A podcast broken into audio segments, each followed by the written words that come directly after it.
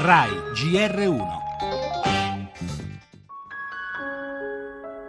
In Svizzera, nel Canton Ticino, è passato con il 58% dei sì il referendum che prevede limiti ai lavoratori stranieri, privilegiando i residenti. Sono troppi adesso, bisognerebbe dare un- una certa regolazione. È più giusto dare lavoro al, al proprio popolo che agli altri.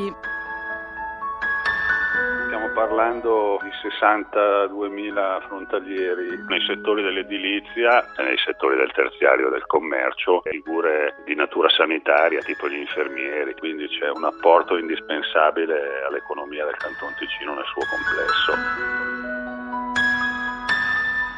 In eh, Europa oggi abbiamo una libera circolazione delle persone, però il mio problema come politico svizzero è di tutelare i nostri padri di famiglia e i nostri ragazzi che cercano altrettanto dei posti di lavoro in Ticino.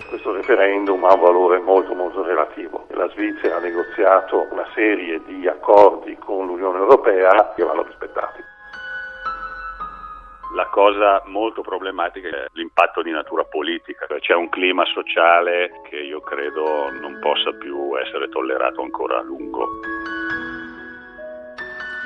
Prima i nostri, ma stavolta i nostri sono gli svizzeri e gli altri, quelli che bussano alle porte dei datori di lavoro ticinesi, siamo noi, gli italiani. Manodopera che fa viaggiare l'economia locale, ma che viene mal vista dai nostri abbienti vicini di casa, i quali sono ricorsi alle urne per dire basta e lanciare un segnale al governo confederale.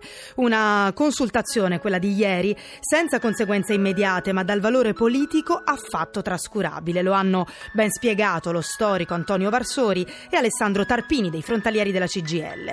Allargando il punto di vista, infatti, lo sguardo va a un clima ormai generalizzato di paura, di mancata accoglienza, di protezione dei propri confini. E andando ancora oltre, l'occasione è utile anche per riflettere sul fatto che ovunque nel mondo c'è sempre qualcuno più a sud di noi che preme la porta e qualcuno più a nord pronto a sbarrare la strada.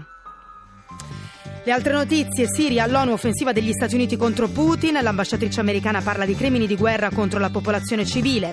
La corsa alla Casa Bianca stasera, l'atteso duello TV tra Hillary Clinton e Donald Trump.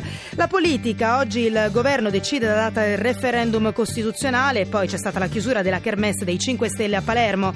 L'economia, attesa per la revisione delle stime sul PIL da parte del Ministero e ancora si è chiuso con un'affluenza record il Salone della Nautica a Genova, infine lo sport con i risultati della sesta giornata di Serie A.